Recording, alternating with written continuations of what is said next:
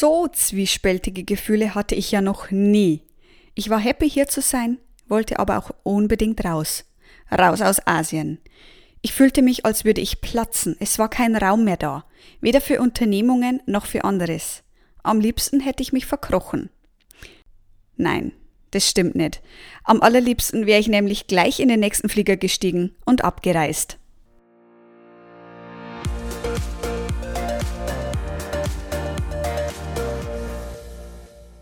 Hey, ich bin Melanie und Gründerin von Rucksack rauf und weg, deiner zuverlässigen Quelle für tolle Reiseprodukte und nützliche Reisetipps.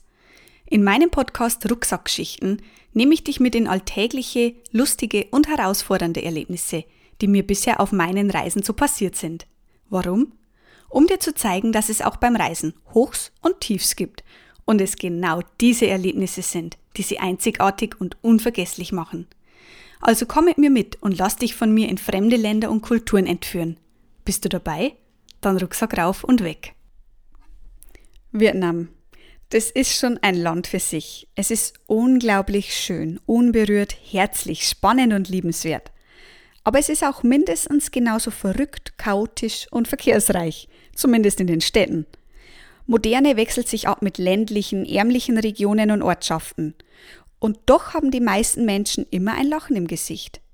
Wenn ich an meine Asienreisen zurückdenke, bin ich wohl in noch keinem Land so herzlich und ohne Vorurteile empfangen worden wie in Vietnam. Hier hatte ich das Gefühl, mal kein wandelnder Geldautomat zu sein, ein reicher Europäer. Ganz im Gegenteil, mein Nein wurde akzeptiert und jede Frau und jeder Mann war stets bemüht, uns trotz Sprachbarriere weiterzuhelfen. Natürlich wurde man häufig, um nicht zu sagen immer, angestarrt, vor allem in Regionen, wo Touristen eher die Ausnahme waren. Aber selbst das geschah gefühlt eher aus Neugier statt aus Abneigung oder anderen Gründen. Durch all diese Erfahrung ist Vietnam auch heute noch immer ein Land, an das ich gerne zurückdenke. Allen voran wegen der Freundlichkeit der Menschen. Florian und ich waren zum Beispiel abends mal auf dem Heimweg und kamen dabei an einem kleinen Shop vorbei. Etwas fesselte schon von weitem meinen Blick. Etwas Undefinierbares. Als wir näher kamen, sah ich, was es war. Eine in Alkohol eingelegte Schlange teilte sich die Flasche mit einem Skorpion. Das war dann doch etwas strange. Warum wurde das gemacht? Meine Neugier war geweckt, woraufhin ich die Frau am Stand auf Englisch angesprochen hatte, um zu fragen, was da dahinter steckt. Sie nuschelte irgendwas auf Vietnamesisch und verschwand im Hinterzimmer. Und bevor ich mich fragen konnte, ob sie mich jetzt abserviert hatte, kam ihr Sohn nach vorne und hielt mir auf seinem Handy eine Übersetzungs-App unter die Nase. Wie cool war das denn bitte? Ich sprach meine Frage, worum es sich dabei handelte, in Englisch ein und er ließ sie sich auf Vietnamesisch ausgeben. Die Antwort kam ebenfalls umgehend. Das sei Medizin. Die Kräfte der Schlange und des Skorpions gehen auf den Alkohol über, den man dann entweder trinken oder sich damit einreiben kann. Hört es sich für mich zwar etwas komisch an, aber wenn man sowas glaubt, warum denn nicht? Ein anderes positives Beispiel haben Florian und ich an einem Essensstand in Kanto erlebt. Der kleine Straßenimbiss wurde uns von unserem amerikanischen Mitbewohner, den ich in Folge 4 bereits erwähnt und vorgestellt hatte, empfohlen. Er warnte uns allerdings, dass die Dame kein Wort Englisch sprach, das Essen aber mega lecker sei. Und da wir mittlerweile ein paar Wörter mehr kannten als Danke, Bitte und Bier, konnten wir zumindest grob ausmachen, was auf der Speisekarte stand. Schon als wir uns näherten, wurde ihr Lächeln immer breiter. In Vietnam sind ausländische Gäste, egal ob im eigenen Heim oder im Restaurant, nämlich gern gesehene Gäste. Wie wir zu einer anderen Begebenheit, auf die ich in der nächsten Folge eingehe, gelernt hatten, verhilft es nämlich der Familie oder der Person zu ansehen im Familien- und Freundeskreis. Die Standinhaberin und Köchin bedeutete uns, uns zu setzen. Und da hockten wir also, sprichwörtlich, auf dem Bürgersteig in Kanto, auf kleinen Plastikhockern und Minitischen, die wir in Deutschland als Kinderspielzeug einstufen. Und es war genial. Höflich brachte sie uns die Karte, die, Überraschung, komplett auf Vietnamesisch war. Da half nur eins. Einfach deuten und bringen lassen. Und einfach schauen, was es ist. Das Essen war mega lecker und sie freute sich sichtlich, als wir uns auf Vietnamesisch noch zum Abschied bedankten. Ein andermal erzählte mir die Besitzerin eines anderen Essenswagens die Story vom Pferd. Minutenlang sprach sie mit mir. Auf Vietnamesisch, natürlich, Und ich verstand kein Wort. Sie lachte mich an, klopfte mir auf die Schulter, umfasste meine Hand. Ich empfand es weder als unangenehm noch als aufdringlich, ganz im Gegenteil. Ich hatte das Gefühl, als wäre sie einfach mega herzlich. Was sie mir erzählte, weiß ich zwar bis heute nicht, aber wir waren noch oft bei ihrem Stand und haben uns Reis und Hähnchen schmecken lassen. Es war ein schönes Gefühl, jedes Mal erkannt und mit einem Lächeln begrüßt zu werden. Manchmal konnten wir uns das Essen selbst aussuchen, manchmal wurden wir einfach an einen Tisch verwiesen und uns wurde einfach was gebracht. So einfach ist das. Doch trotz all der Freundlichkeit, die uns in Vietnam entgegengebracht wurde, fand ich mich von einem Tag auf den anderen plötzlich in einer ganz komischen Gefühlslage, die ich bisher so noch nie erlebt hatte. Ich war glücklich hier zu sein, denn vor allem Kanto hatte es mir sehr angetan, aber ich war total überfordert und gestresst. Ich war angenervt, so richtig. Ich war grantig und den Tränen nahe, denn ich wollte einfach nur weg. Ich wollte kein Tourist mehr sein, kein Ausländer, den man aus zehn Kilometern Entfernung schon erkannte. Ich wollte nicht mehr angestarrt werden, auch nicht, wenn es nette und freundliche Blicke waren.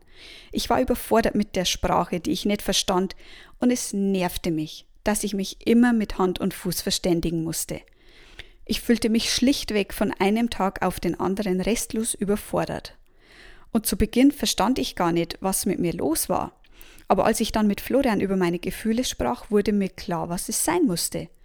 Etwas, von dem wir schon öfter von anderen Reisenden gehört hatten. Ich hatte einen Asienkoller. Die Auswirkungen waren gravierend, denn ich wollte am liebsten den ganzen Tag nur in unserem Zimmer bleiben und von Asien nichts mehr hören und sehen. Ich wollte nimmer arbeiten, ich wollte nimmer essen gehen, selbst auf meinen heißgeliebten vietnamesischen Kaffee konnte ich verzichten. Es war also wirklich ernst, wenn ich schon mal Kaffee verschmähe. Glücklicherweise, und dafür bin ich heute noch sehr dankbar, waren wir zu zweit unterwegs und konnten uns blind auf den anderen verlassen. Nachdem ich also all meinen angestauten Gefühlen Luft gemacht hatte, sagte Flo nur, kein Stress. Die nächsten Tage nehme ich einfach alles in die Hand und du musst dich um nichts kümmern. Du hängst dich einfach an mich dran. Das musste er mir nicht zweimal sagen. Ich war zwar nicht scharf drauf, nach draußen zu gehen, da ich mich ja nur wieder angestarrt fühlen würde, ließ mich aber widerwillig mit zum Essen nehmen. Half ja auch nichts, ich musste ja was essen. Und den Kaffee haben wir uns im Anschluss einfach mit nach Hause genommen. Ging ja auch. Es hatte ein paar Tage gedauert, bis ich diesen Asienkoller abschütteln konnte, aber es hatte uns auch was gezeigt. Erstens, wir konnten uns ohne großes Wenn und Aber auf den anderen verlassen, wenn es hart auf hart kommt. Und zweitens, wir reisen viel zu schnell, beziehungsweise wir bürden uns zu viel auf. Vor Vietnam hatten wir bereits zwei Monate lang in Thailand verbracht.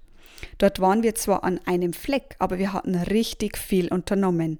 Und nebenbei habe ich auch noch wie verrückt an Rucksack rauf und weg gearbeitet. Hinzu kam dann wohl noch die jeweils fremde Kultur, das ständige Organisieren und Planen, die Sprachbarriere, die Hitze und keine Ahnung, was weiß ich noch alles. Und der Asienkoller war perfekt. Doch so schnell und plötzlich wie er kam, so schnell war er dann auch wieder weg. Es hatte zwar zwei, drei Tage gedauert, aber ich fühlte mich danach besser als zuvor. Mein Drang nach Abenteuer war wieder erwacht und Vietnam fühlte sich noch viel, viel richtiger an als zuvor. Mein Tipp daher an dich, Geh es langsam an. Du musst nicht Sehenswürdigkeit nach Sehenswürdigkeit abhaken oder Sightseeings hinterherjagen oder einer Liste folgen. Und wenn du nebenbei, so wie ich damals, auch noch an deinen eigenen Projekten arbeitest und oder ein Business aufbaust, solltest du dir zumindest zugestehen, zwar Dinge anschauen zu können, aber nicht zu müssen. Alles kann man sowieso nie sehen und tun. Da ist es viel wichtiger, auch mal das Reiseziel Reiseziel sein zu lassen und einfach den Moment zu genießen. Oh, das war vielleicht mal ein cooles Erlebnis. Wir hatten uns zwar verfahren und kamen dadurch viel zu spät, aber der Feier hatte das keinen Abbruch getan. Wir waren eingeladen bei einer vietnamesischen Familie. Und was wir da alles erlebt haben, erzähle ich dir gern in der nächsten Folge Rucksackschichten.